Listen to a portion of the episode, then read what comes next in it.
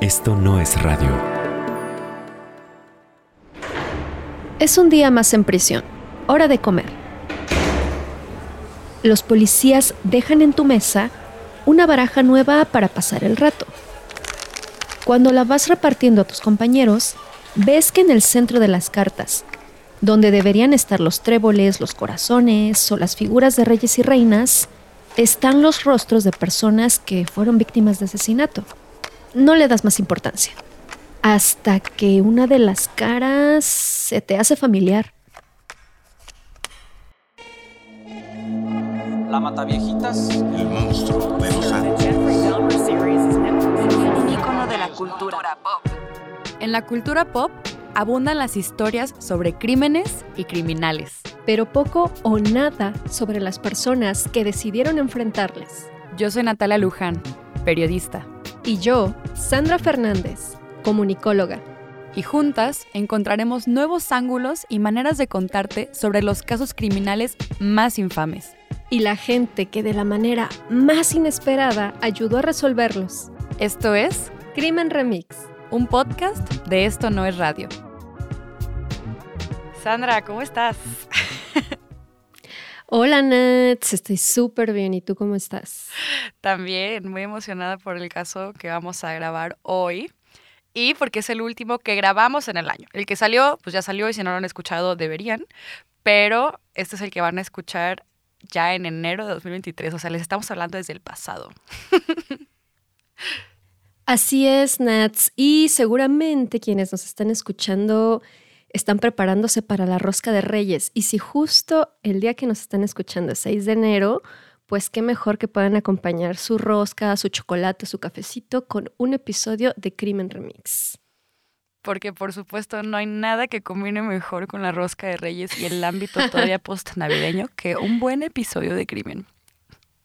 Y es que el caso que les tenemos hoy es genuinamente uno muy interesante. Yo creo que es, para mí, o sea, no diría que el caso más dramático de cómo, hemos cómo se ha resuelto un crimen, pero sí el más original. Pero bueno, Sandra, para arrancar con el episodio de hoy, te tengo una pregunta en concreto. ¿Alguna vez has jugado o te gusta jugar cartas? O sea, ¿juegas póker? Jamás en mi vida he jugado póker, Nats, la verdad. O sea, he jugado uno y creo que es el único juego de cartas que he jugado en toda mi vida, pero no, no, la verdad, jamás he jugado ningún tipo de baraja, ni española, ni francesa. ¿Cómo es que nunca has jugado cartas antes, Sandra? O sea, ¿no tenías como un tío o una tía que en algunas vacaciones, no sé, se haya llevado una baraja a la playa y te haya enseñado? No. De hecho, recuerdo que en el bachillerato tenía compañeros que en ocasiones llevaban la baraja española.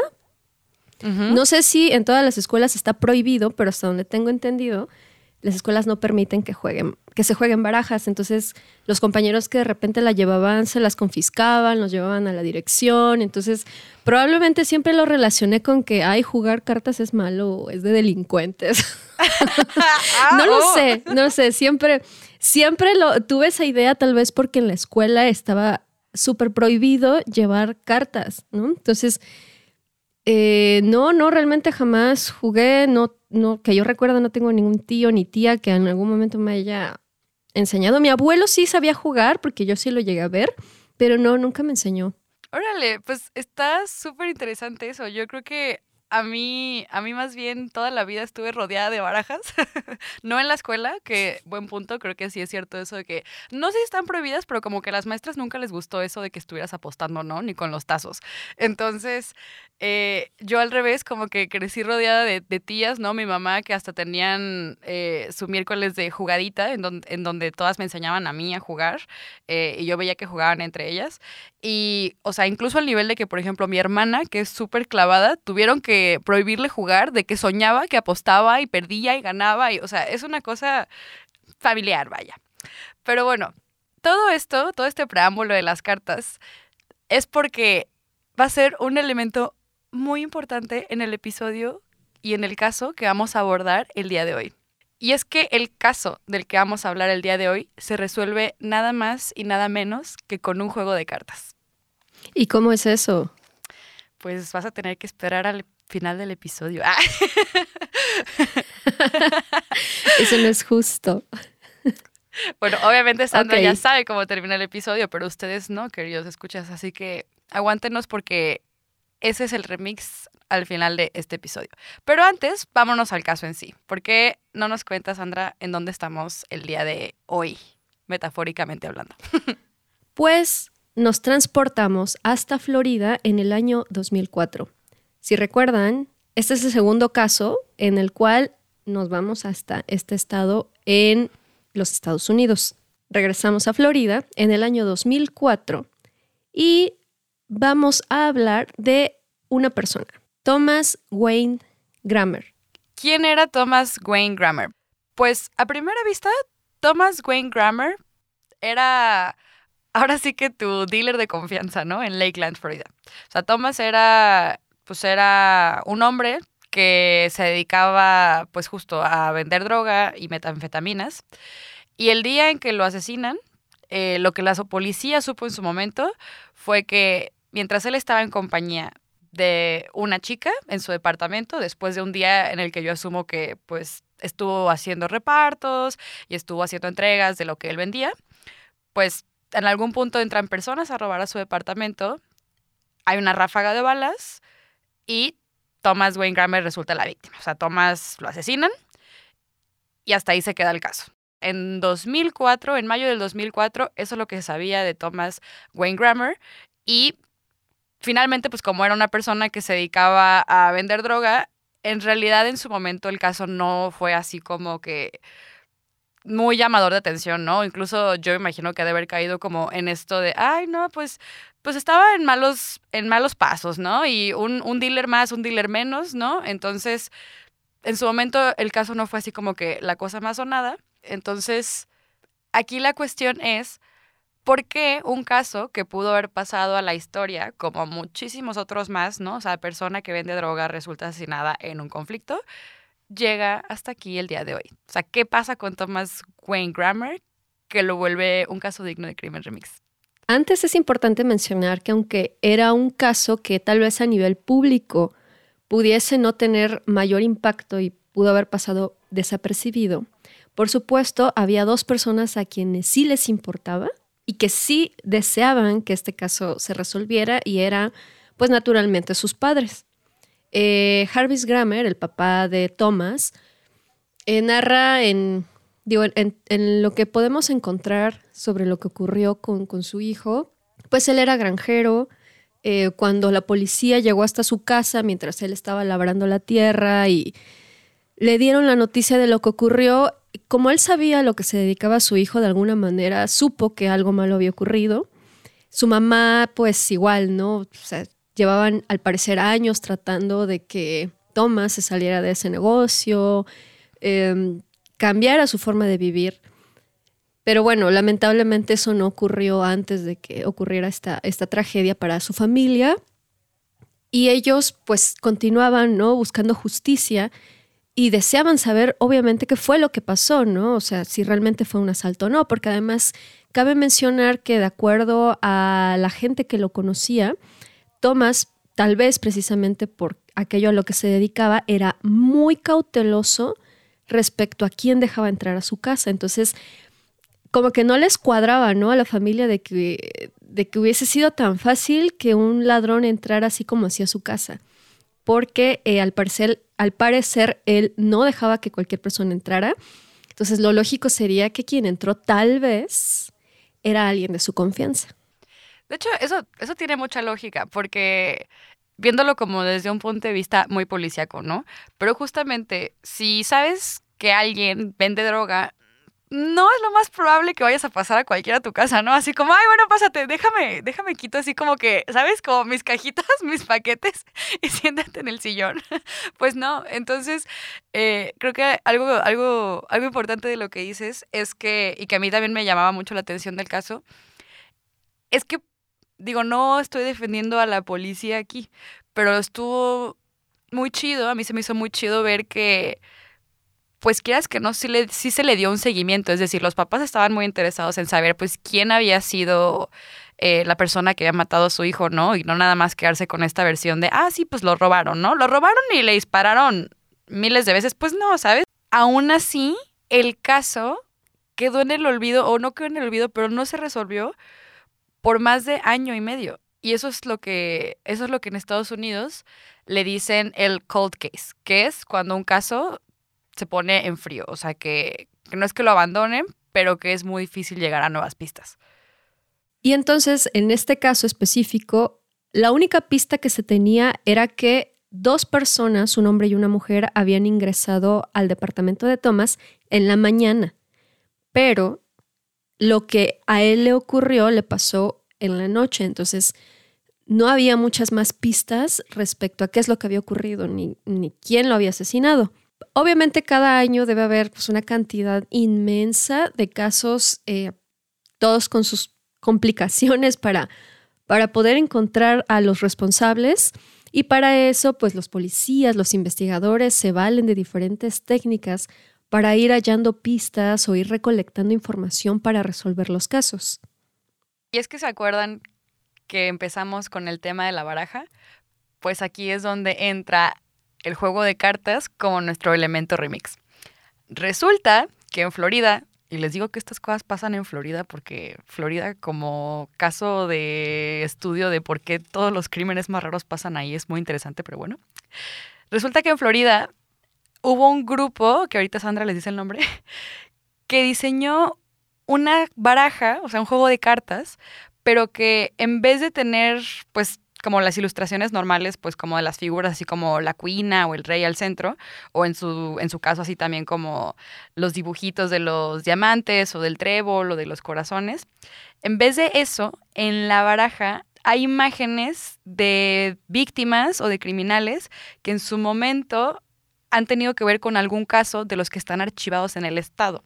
Entonces, tú puedes estar jugando acá muy a gusto tu juego de póker en la cárcel, pero lo que vas a estar viendo cuando estás jugando y cuando estás barajando van a ser fotos tal vez de alguna víctima o de alguien que está siendo buscado por las autoridades. Y lo que esperan con eso en Florida es que alguien dentro de las cárceles que pueda tener alguna conexión con el caso diga, pues mira, yo conozco a este güey que se me salió en la carta, es mi compa. O, por ejemplo, y lo que sucedió en este caso, que reconozcas a la persona que fue víctima del asesinato. Entonces, en algún momento, un prisionero de la cárcel del condado de Polk, yo me imagino que andaba acá muy tranqui barajeando y jugando sus cartitas y diciendo así como, no más, estoy a punto de hacer póker y bajar sus cartas, cuando en una ve a Thomas Wayne Grammer y dice, yo conozco al güey que va diciendo por ahí que lo mató. El grupo que diseñó este juego de cartas fue el Florida Crime Stoppers Group. Y es importante mencionar que este juego de naipes estuvo inspirado en un juego previo que se llama Baraja de Cartas de los más buscados de Irak, que es un, es un juego de, que es un juego de barajas creado por el ejército de los Estados Unidos durante la guerra de Irak en el año 2003. La idea era que estas cartas se repartieran entre las tropas del ejército y lo que tenían las cartas eran las fotografías de em, las personas más buscadas del régimen de Saddam Hussein. Entonces, esto ayudaba a identificar más fácilmente eh, pues los rostros y la información sobre estas personas. Entonces, bueno, este es el antecedente de estas cartas. Aunque específicamente este juego del cual estamos hablando fue diseñado por el Florida Crime Stoppers Group en el 2005, pues ya tenía este, este antecedente, ¿no? Fueron inspirados en este otro juego de cartas, pero bueno, ahora esto tenía una lógica que me parece, pues sí, bastante básica, pero no necesariamente a todo mundo se le iba a ocurrir. Y es que las personas que se encuentran al interior de las cárceles cuentan con una gran cantidad de información que se consideraba que no estaba siendo aprovechada, porque al final pues están conviviendo con eh, personas que han cometido crímenes similares al interior de las cárceles, todo el tiempo están conviviendo, están hablando, compartiendo información entre ellos. Entonces, la idea de replicar este mismo juego en las cárceles de Florida atiende a una lógica que puede parecer bastante básica, pero no necesariamente se nos ocurriría a todas las personas. Pero claramente a estos investigadores sí. Y es que las cárceles están llenas de personas que comparten muchísima información, porque hablan entre ellos, conviven entre ellos, y quieras o no, pues constantemente se están compartiendo información seguramente muy personal o de su vida pasada.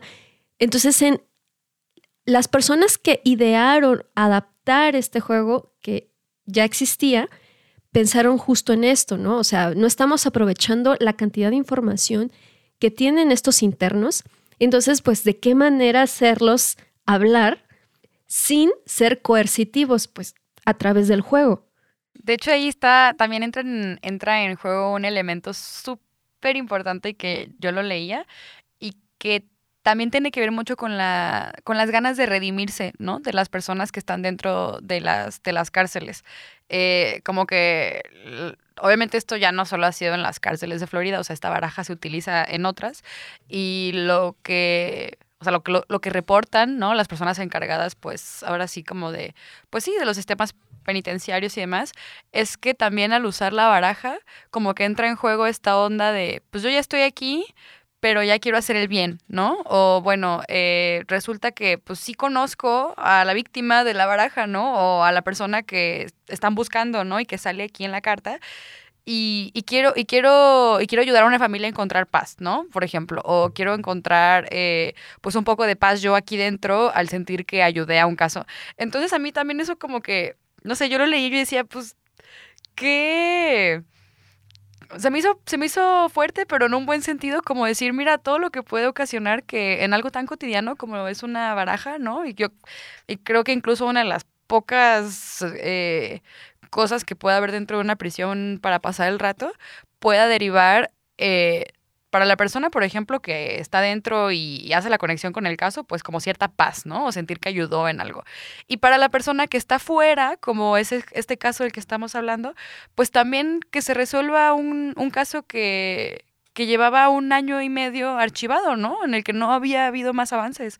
Entonces, como que esa parte para mí se me hizo el elemento remix porque yo dije, wow, o sea, verdaderamente con un juego de, de póker le cambió la vida a la familia de Thomas, Thomas ¿no?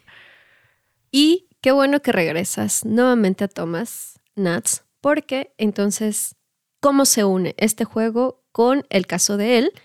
Pues es 2005, se acaba de diseñar este juego y los presos reciben un bello regalo del Estado, que es un juego de cartas. Y es este juego de cartas con las fotografías y la información de las víctimas de casos sin resolver. Obviamente los, las personas que, em, que repartieron estas cartas tenían muchísimas esperanzas de que por lo menos algunos de los casos pues se consiguieran pistas. Y es así como este juego ayuda a resolver el caso de Thomas. Pero no hemos hablado de quién fue la persona que ayudó a resolver el caso. Pues bueno, eso no lo vamos a saber jamás, porque una condición importante para que este juego, que en realidad pues era obtener información, fuera efectiva, era el anonimato.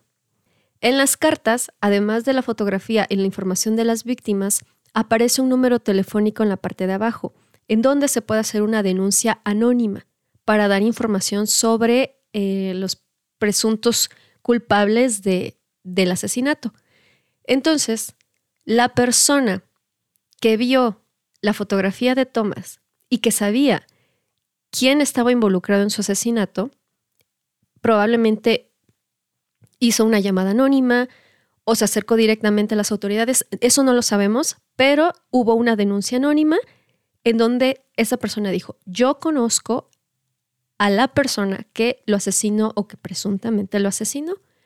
Entonces, pues sí, no hay un nombre, no hay una figura, pero sabemos que fue alguien al interior de la cárcel que delató a su asesino. Exacto.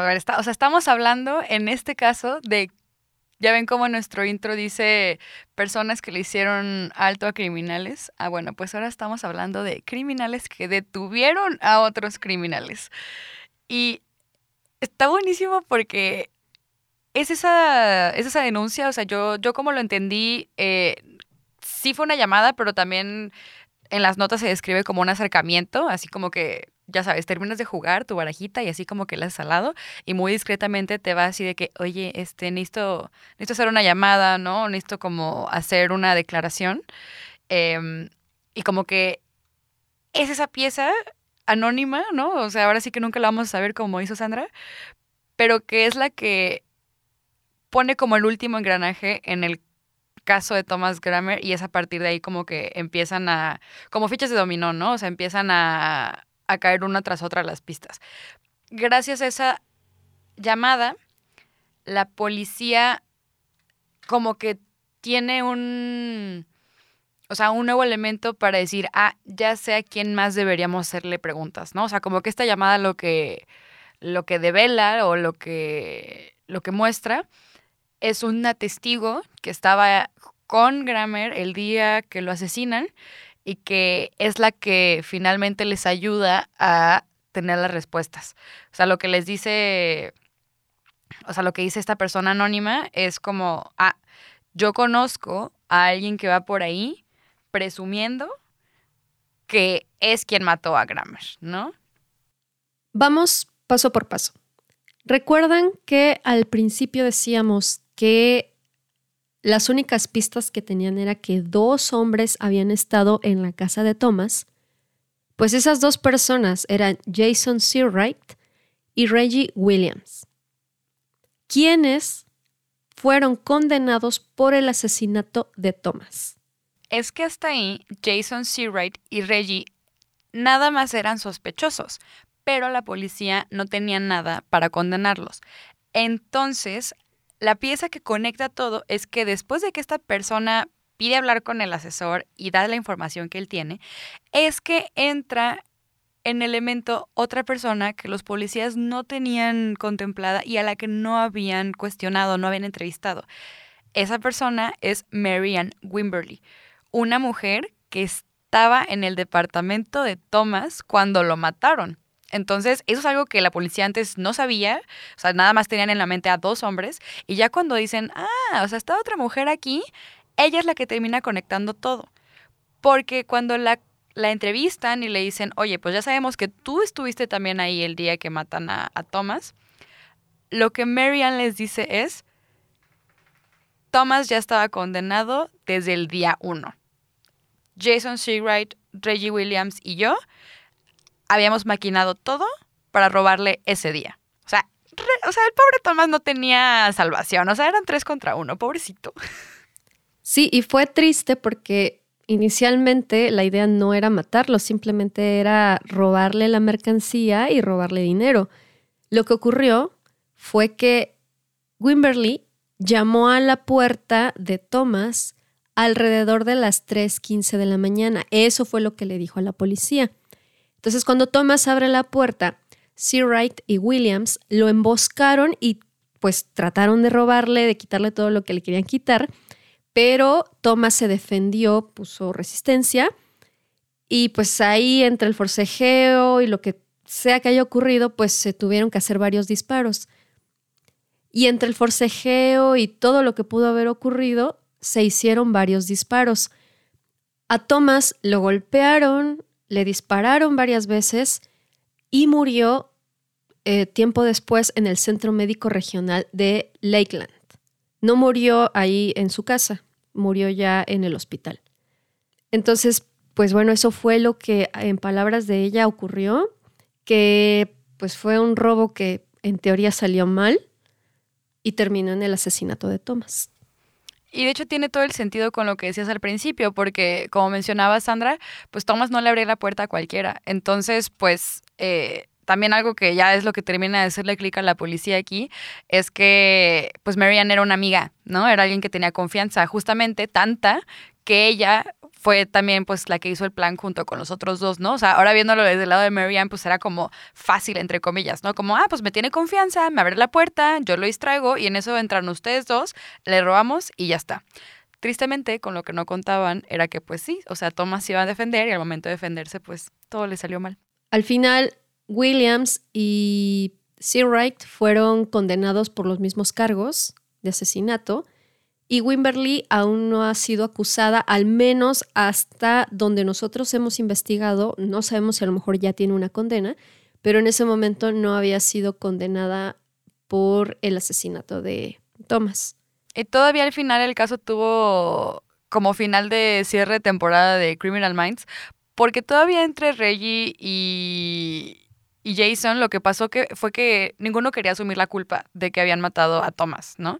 Como que obviamente frente al, a, la corte y frente al caso dijeron como, no, yo no fui, el que traía la arma era el otro. Y no, pues yo no, él fue el que lo dijo. Y aquí vuelve a tener mucha importancia la confesión de la persona que lo hizo desde dentro de la cárcel. Porque justamente, pues, para la corte hubiera sido muy difícil determinar quién era quien había detonado el arma, pero la confesión desde dentro de la prisión lo que decía es, no, yo vi al que estaba presumiendo que lo mató, o sea, que lo gritaba a los mil vientos, y ese era Jason Seawright. Entonces es por eso que a Jason es a quien, a quien condenan primero. Entonces, probablemente a la siguiente, Jason, no vayas gritando a los cuatro vientos una muerte que no te quieres adjudicar después. Entonces estamos hablando de que este fue el primer caso de éxito rotundo de este juego diseñado en 2005. O sea, fue casi inmediato que se obtuvo esta información. Tengo entendido que ya se han resuelto más casos posteriores a, la aplicación, a la primera aplicación de este juego de cartas. Y vaya, es, me parece maravilloso, ¿no? Como la forma en la que lo resolvieron.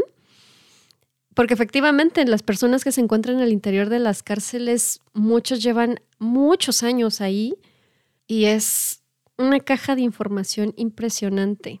Y sí, de hecho yo tengo un dato que dice que, o sea, en los primeros eh, tres meses que estas cartas fueron como introducidas a, las prisiones de Florida, em, hubo como pistas que llevaron a arrestos en, en, tres casos, ¿no? O sea, en tres meses, tres casos tuvieron como nueva información gracias a las cartas. De hecho, ya incluso si te vas a otros estados como eh, Oregon o Carolina del Sur, Minnesota o Connecticut, por ejemplo, que son otros estados que ya implementaban también el sistema de cartas, em, por ejemplo, solo en Connecticut se han logrado resolver 20 casos ¿no? En, un lapso de 10 años que llevan las cartas. Entonces, pues es una nueva manera que se implementó y que de parte también tiene una ciencia interesante. O sea, no olvidemos que las barajas tienen nada más 52 cartas, ¿no? O sea, de las al, al rey, eh, vaya, tienes esas cartas de diamantes, de corazones, de tréboles y de, creo que le dicen pics. Entonces, también para diseñarlas, eh, tenemos que tener en cuenta que las personas o el grupo que la diseña, que en este caso ya luego suele ser el mismo, bueno, no el Departamento de Justicia del Estado, pero un poco sí, tienen que elegir 52 casos de los probablemente cientos que tienen. Entonces, ya investigando más y poniéndome súper nerdy, sí hay como una serie de, como de mm, como de requisitos que tienen que cumplir los casos, por ejemplo. O sea, no es tanto que no tengan que ser sí o sí casos recientes. De hecho, el chiste es que sean casos que incluso hay unos que están en las cartas que son de los años 70, por ejemplo. Pero obviamente también lo que buscan es, por ejemplo, que haya una diversidad de perfiles raciales, por ejemplo, ¿no? O sea, no puede ser solo personas blancas, ¿no? O sea, tienen una regla tal cual que es como, bueno, tienen que ser personas de diferentes... Eh, comunidades, tienen que ser diferentes áreas geográficas. Entonces también como todos los filtros que llevan a que tu caso, ¿no? Eh, esté en una de esas cartas, no es poco, o sea, es un filtro bastante extensivo. Entonces, a mí siento que eso le agrega como mucho impacto a este caso, que fue el primero, justo como dice Sandra, que de manera nacional sonó mucho, ¿no? Que resolvieron las cartas porque también hay una parte que sigue siendo coincidencia. A ver, sí, o sea, qué bueno que tenemos estas redes y que, y que las personas dentro de una prisión comparten esa información importante, pero puede ser que la información esté, por ejemplo, y que el caso no llegue a las cartas, ¿no? Entonces también para que llegue el caso a las cartas y se resuelva y llegue a la persona que tiene que llegar, sigue siendo un camino pues largo. Entonces, para mí eso también se me, me volaba la cabeza porque, pues digo, son más de 100 filtros, son más de 100 filtros los que tiene que pasar un caso para que, que llegue a una de las cartas y que sí llegue y que se resuelva y que sigan siendo varios casos los que se resuelven pues con este tipo de barajas, está súper chido. Y hay dos aspectos positivos de este caso en específico. Uno es que hubo justicia para los padres, que eran quienes ponían, ¿no? el, quienes insistían en que se resolviera el caso. Y el otro es que Thomas tenía dos hijos, un chico que hasta ese momento tenía 15 años y una niña de 11 años que no sabían de su existencia mutua hasta que eh, su padre fue asesinado. Entonces, el hecho de que este caso se hiciera pues famoso por la forma en la que se resolvió, de alguna manera ayudó a que ellos dos se pudieran encontrar y saber que pues tenían un hermano o una hermana. Sí, finalmente ahora sí que si queremos verle como un poquito lo positivo, justo la entrevista de los papás es conmovedora porque pues dicen eso, ¿no? Como, ay, pues ya sabemos que nuestro hijo estaba, ¿no? En, en el negocio de las drogas, pero eso no quita que nos faltara saber pues quién lo mató, ¿no? O que se hiciera justicia respecto a quién lo mató. Entonces también los papás, sí está muy trágico, pero pues ya en su momento eran señores grandes, ¿no? Que tenían problemas incluso como respiratorios. Y una, una frase que sale en una de las notas que dice la mamá es como, pues por lo menos ya nos podemos ir a la tumba sabiendo lo que pasó, ¿no? Entonces la parte de los papás, digo, tienen su parte de verdad antes de morir, que se me hace bueno a final de cuentas, pero también me da más esperanza lo de los hermanos, porque a fin de cuentas también otra de las citas que salió era, bueno, su reencuentro fue uno triste, ¿no? A ver, más bien, su encuentro, su primer encuentro fue uno triste porque fue por la muerte y el asesinato de su papá, pero a fin de cuentas sigue siendo una reunión, ¿no? Encontrar que tienes un hermano y que después este es un caso que se resuelve, ¿no? se resuelve el caso del asesinato de tu papá, y si les interesa saber un poco más acerca de este juego de naipes, de qué manera fue implementado, les dejo el dato. El Departamento de Justicia de los Estados Unidos tiene una página web en donde pueden encontrar información acerca de este juego, es decir, desde la fuente directa oficial pueden encontrar información. Lo dejo porque creo que está, de verdad me pareció fascinante. Debo mencionar que este caso lo propuso Nats y cuando a mí me explicó que un juego de cartas ayudó a resolver un caso, yo dije, ¿qué estás diciendo? ¿Cómo es posible eso? Y me parece fascinante en ese sentido, ¿no? Porque ahora tiene todo el sentido del mundo, ahora que ya me lo explicaste, prometo que voy a aprender a jugar póker porque necesito saber de qué manera, de qué manera opera, ¿no? Este, este juego. Y me parece fascinante que a través del juego, los investigadores o las personas que idearon adaptar este juego consideraran que era una manera bastante, eh, pues vamos a llamarla inconsciente también, de, de, de obtener información para resolver los casos. Sí, y les digo que esto es muy cultura gringa porque, Sandra, te voy a imprimir la baraja o sea, tú y yo vamos a jugar con la baraja con la que encontramos al culpable de Thomas Grammer, ¿ok? Porque, o sea, de hecho lo que dice Estados Unidos, o sea, todas las prisiones es, no, ustedes no pueden jugar, ¿no? O sea, esto es de uso exclusivo para dentro de las prisiones. Pero obviamente esas cosas se filtraron. Es más, ya llegó un punto en que, como dice Sandra, están ahí en la página del gobierno para descargar, o sea, .gov.florida. Entonces, si ustedes quieren jugar, pueden hacerlo. No se olviden de revisar las redes de Crimen Remix porque vamos a compartirlo. Nos interesa muchísimo también que puedan ver las cartas, que puedan ver el juego. Y quién sabe, en una de esas sí armamos nuestra propia baraja Crimen Remix con nuestros propios casos, ¿eh? ¿Cómo ven? ¿Cómo ven? Yo pensando en el producto todo el tiempo. Espérennos próximamente. Pues bueno, amistades, ¿qué les pareció este episodio? Es muy diferente a los que hemos tenido ya tenemos un caso resuelto por una víctima, por un familiar, ahora por una persona que ya había sido enjuiciada para que fuera enjuiciada otra persona. Pues nos encantaría escuchar sus comentarios al respecto. ¿Qué otros casos les gustaría también de los cuales habláramos? ¿O alguna temática en especial? Nosotros nos encanta investigar para tener casos nuevecitos y que a lo mejor pueden ser sonados, pueden no ser tan sonados, pero que buscamos ahí darle, darle un giro interesante y sobre todo el elemento remix, que este es el punto central de nuestro podcast. Esperamos que hayan disfrutado este episodio. Si lo escucharon con su rosca de reyes, queremos ver las fotos. Y nos escuchamos en el siguiente. Bye. Bye. Crimen Remix es una producción original de Esto No es Radio. Guión, conducción y producción de Natalia Luján y Sandra Fernández. Diseño de portada e ilustraciones de cada episodio de Citlali Rayas. Idea original, diseño sonoro, edición y dirección de Fernando Hernández Becerra. O sea, yo. Nos escuchamos en dos semanas con un nuevo episodio de Crimen Remix. Esto no es radio.